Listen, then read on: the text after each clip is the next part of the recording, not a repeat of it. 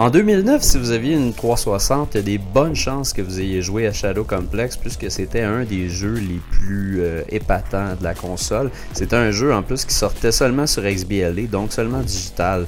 C'était surprenant quand même qu'un jeu comme ça puisse faire autant de bruit que les AAA.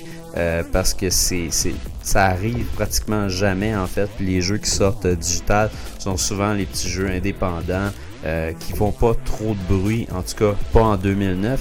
Donc dans Shadow Complex, en fait, on incarne Jason Fleming. C'est un gars qui s'en va dans le bois avec sa blonde pour explorer des cavernes. Puis finalement, il se rend compte que ben, sa, sa blonde se fait, se fait kidnapper. Il doit la suivre. Il va trouver un gros complexe sous terre, le Shadow Complex. Euh, puis il va avoir plein de mercenaires là-dedans, puis il va devoir justement aller secourir Claire, mais aussi découvrir qu'est-ce qui se passe dans ce gros complexe-là.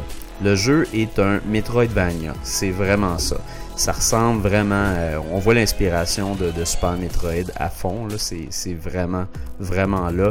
Donc on se promène un peu dans le, dans le complexe de gauche à droite, c'est un jeu qui est en 2.5D. Euh, puis on va aller découvrir qu'est-ce qui se passe là-dedans. On va se promener, on va avoir une carte qui va nous aider à trouver où on va, où on peut passer, où on peut pas. On va avoir des armes aussi. Il y a une espèce de gros soute puissant qu'on va découvrir tout au long de la quête. Donc on va devenir de plus en plus fort, plus, euh, plus, plus l'aventure euh, continue. Donc c'est vraiment, je veux dire, la formule, c'est une formule qu'on a déjà vue, qu'on a vu quand même assez souvent, surtout de nos jours, les Metroidvania, c'est vraiment un style qui est copié, copié et recopié, mais Shadow Complex avait quelque chose de vraiment euh, captivant en 2009, c'est un jeu qui tient aussi bien la route maintenant. Euh, les, euh, les, tableaux sont très très très bien faits. Il y a beaucoup de secrets, beaucoup d'endroits où on peut passer. Puis aussi, c'est un jeu qui est pas évident. Des fois, on va avoir de la, misère à se, à, se rendre d'une place à l'autre. Il va y avoir des boss qui sont quand même assez difficiles. C'est un jeu qui est vivant quand même. Il y a beaucoup d'ennemis, beaucoup de, d'endroits à découvrir.